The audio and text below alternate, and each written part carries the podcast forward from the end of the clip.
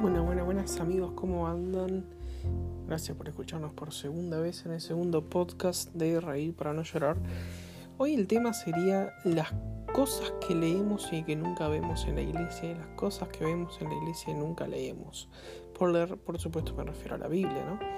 Este, ¿Nunca les ha pasado de vivir constantemente, constantemente en ese ambiente, en ese espacio, en esa situación, donde lo que leemos la palabra de Dios no tiene nada que ver con lo que vemos en la iglesia.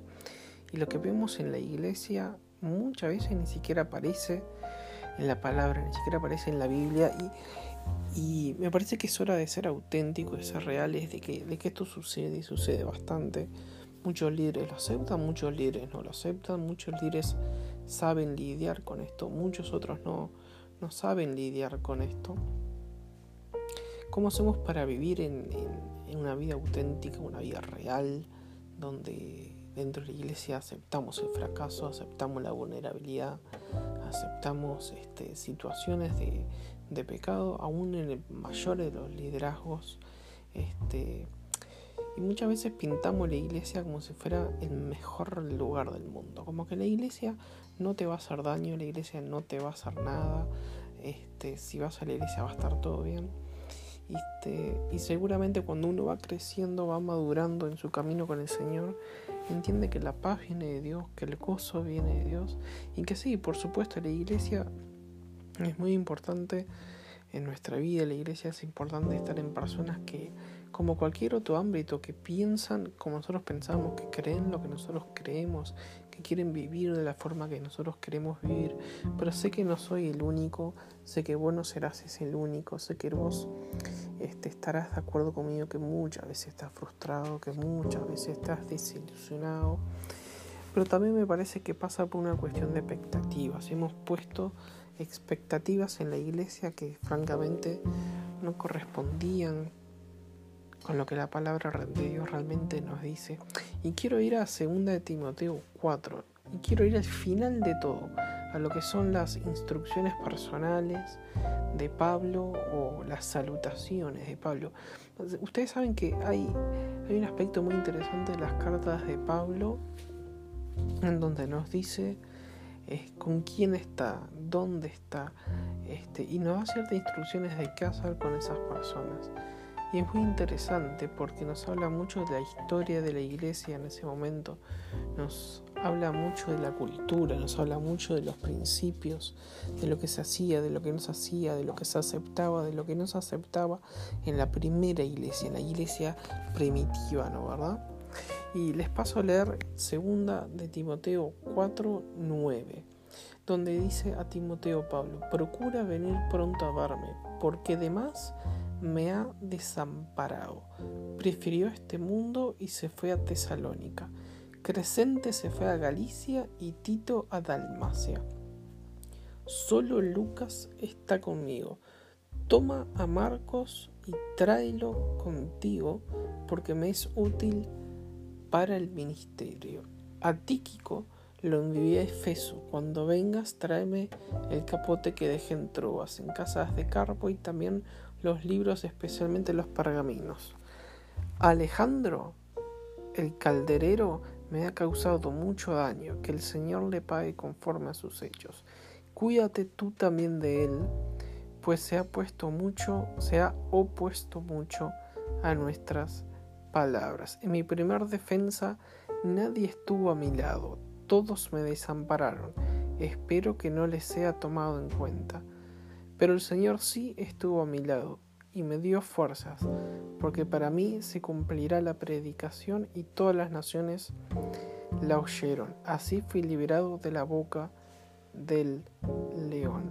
Hay tanto para decir acá acerca de la vieja iglesia, acerca de la antigua iglesia, pero no solamente acerca de la antigua iglesia, hay muchísimo de qué hablar sobre lo que sucede hoy en día en nuestra iglesia, sobre lo que sucede hoy en día constantemente y a veces no tenemos un marco ni siquiera teológico, no tenemos una idea de, cómo tratar con estas situaciones, ni siquiera pensar si estas situaciones son reales, son válidas, pueden o no suceder. Pero aquí vemos un Pablo, un apóstol, uno de los primeros apóstoles, que literalmente que dice que además la persona además lo desamparó y prefirió este mundo y se fue a Tesalónica. ¿Cuántas veces te pasó de que en tu proceso de convertirte, de conocer al Señor, tenías ese amigo, ese compilche, ese amigo de toda la vida que te acompañaba para todos lados, con quienes orabas, con quienes ibas de misiones, con quienes ibas a servir, o ese equipo de alabanza, ese equipo de adoración.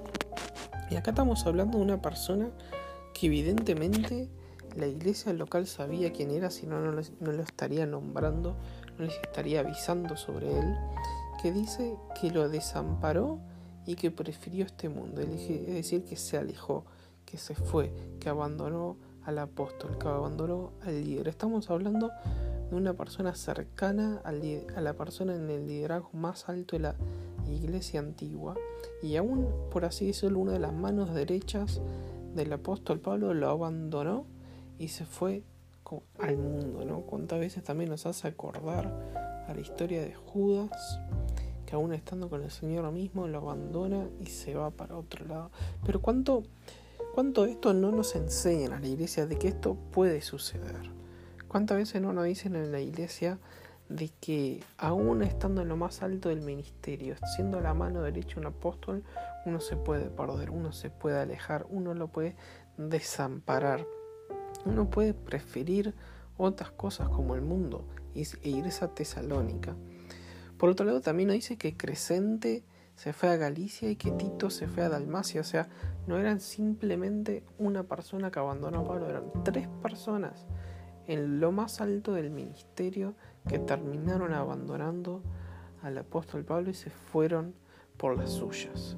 ¿Cuántas veces te pasó que tuviste en la iglesia y sentiste que personas te abandonaron y se fueron por las tuyas? Y uno tiende a creer, bueno, son inmaduros en el ministerio, son inmaduros en su fe, tal vez perdieron su fe, ¿qué hice mal yo?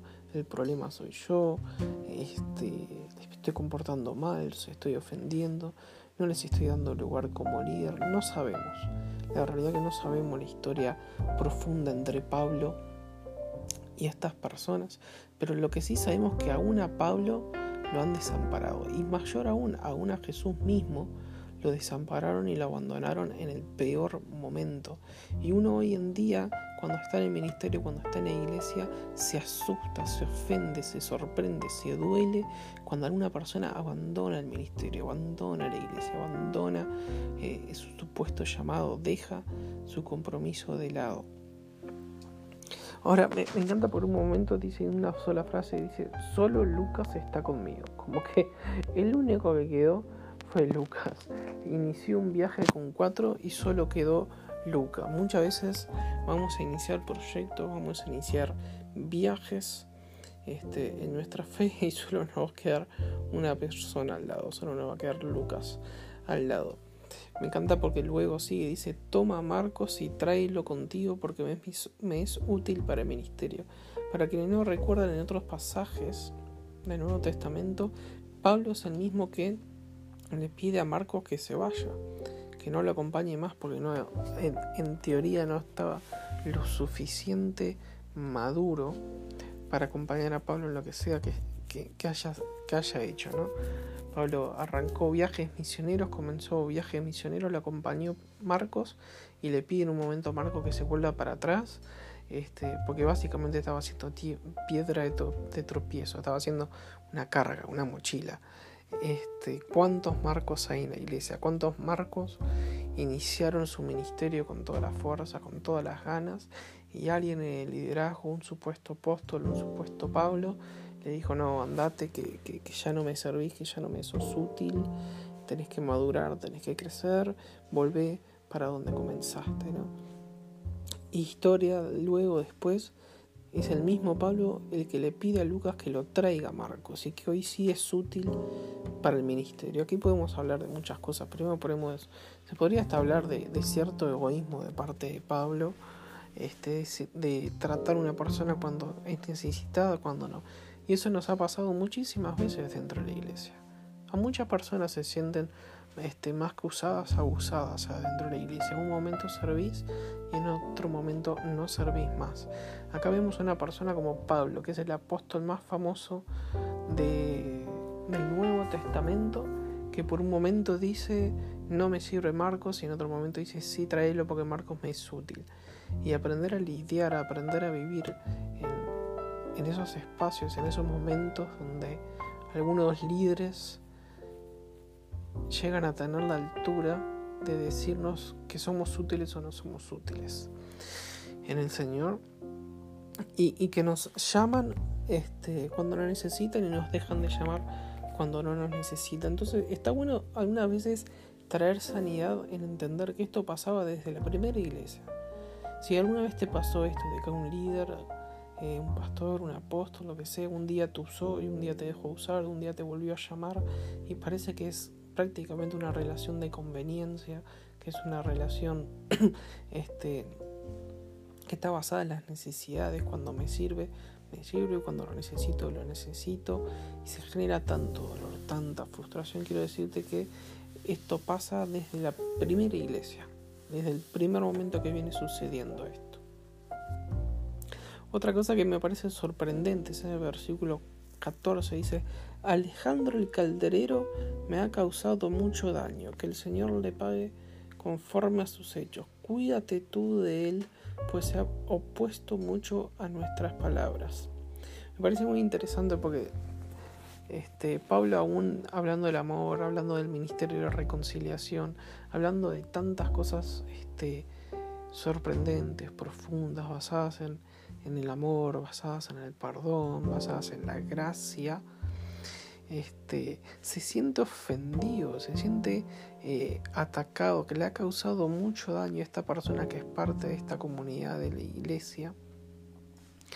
Y se pone en la posición de, eh, de orar al Señor que le pague conforme a sus hechos. No sé si alguna vez te sucedió que alguna persona se sintió ofendida contigo, que se sintió atacada por ti, que sintió que vos le hiciste daño, que le hiciste sufrir.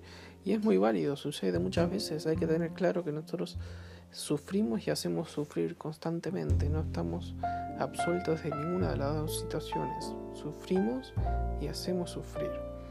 Este, pero la posición de aquí de Pablo en este momento es, es bastante interesante. Primero, eh, eh, utiliza la oración, utiliza la intimidad con el Señor para, para pedir de alguna forma este, un pago conforme a los hechos. No sabemos si cuando dice que le pague conforme a sus hechos es un castigo, no sabemos si se está refiriendo a una retribución, a un castigo, a una condena, pero ya la posición que él toma a la hora de orar es, es bastante sospechosa.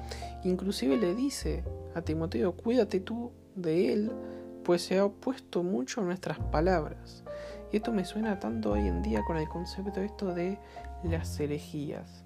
Los que hacen las cosas bien, los que hacen las cosas mal. Y pasa a un nivel más profundo de no solamente criticar o no saber recibir críticas, sino comenzar a decirle a personas de otras iglesias y de tu propia iglesia de no juntarte o de tener cuidado con ciertas personas que tú en tu vulnerabilidad como líder estás pensando que van en contra tuyo, que están en contra tuyo. Por otro lado, lo que vemos también es que a continuación le dice, en mi primer defensa nadie estuvo a mi lado, todos me desampararon. En el versículo 16 volvemos a lo mismo.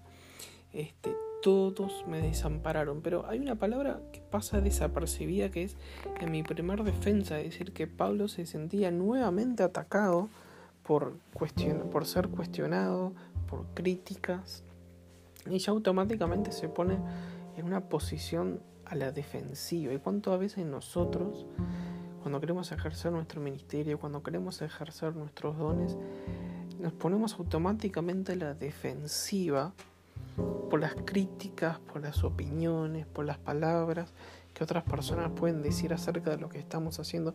¿Y cuánto de nosotros nos sentimos desamparados? Es muy fácil, inclusive adentro de la iglesia, y me atrevería a decir de la industria cristiana, de la industria comercial de la iglesia, que cuando estamos en lo alto, cuando estamos ejerciendo bien el ministerio, cuando no estamos cayendo en algún pecado expuesto de alguna forma, este, todos están con nosotros. Pero la primera que nos tenemos que defender de un ataque, muchas veces nos sentimos desamparados. Y vuelvo a lo mismo, que me parece el mensaje central de todo esto, es que aún hoy en día sucede, pero primero que nada sucedió antes, sucedió en la iglesia primitiva. Y para ir finalizando dice, pero el Señor sí estuvo a mi lado y me dio fuerzas para que por mí se cumpliera la predicación y todas las naciones lo oyeran. Al final del día Pablo lo que nos cuenta que aún dentro de la iglesia, aún dentro de la comunidad cristiana, aún dentro de nuestros hermanos, al final del día él se sintió solo, se sintió abandonado, se sintió criticado, se sintió traicionado, todo menos por parte del Señor, que fue el Señor el que estuvo a su lado y el que le dio fuerzas para cumplir un objetivo específico, que era cumplir la predicación y que las naciones la oyeran. Entonces muchas veces este, nuestros peores problemas, nuestras peores dificultades van a estar adentro de la iglesia y hay que empezar a, a hablar de esto. Hay los celos ministeriales, los celos del liderazgo, hay una problemática muy grande en el avance cuando Dios este, nos pone un propósito, nos pone un llamado.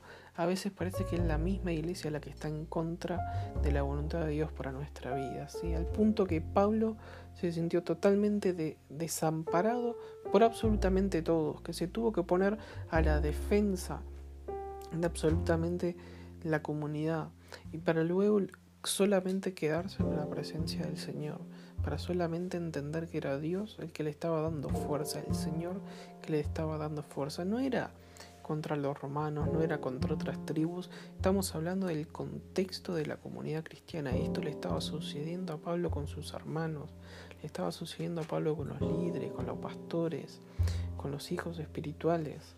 Toda esta lucha que estaba teniendo Pablo emocionalmente de la soledad, del desamparo, de tener que cortar ciertas relaciones, ciertos lazos, hay que recordar que estaba sucediendo dentro de la misma iglesia, dentro de la misma iglesia.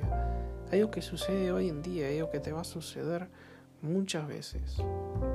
Pero hay una promesa que, que vemos aquí, que el Señor sí estuvo a su lado y fue el único que le dio fuerzas. A veces el Señor es el único que va a estar al lado tuyo en la iglesia. A veces el Señor es el único que va a estar al lado tuyo en tu ministerio, es el único que te va a dar fuerzas. Así que bueno, esta fue mi reflexión del día de hoy. Si te gustó, compartila, envíala, haz lo que quieras, haz lo que te guste. Este, pero bueno, nos vemos en el próximo podcast. Abrazo.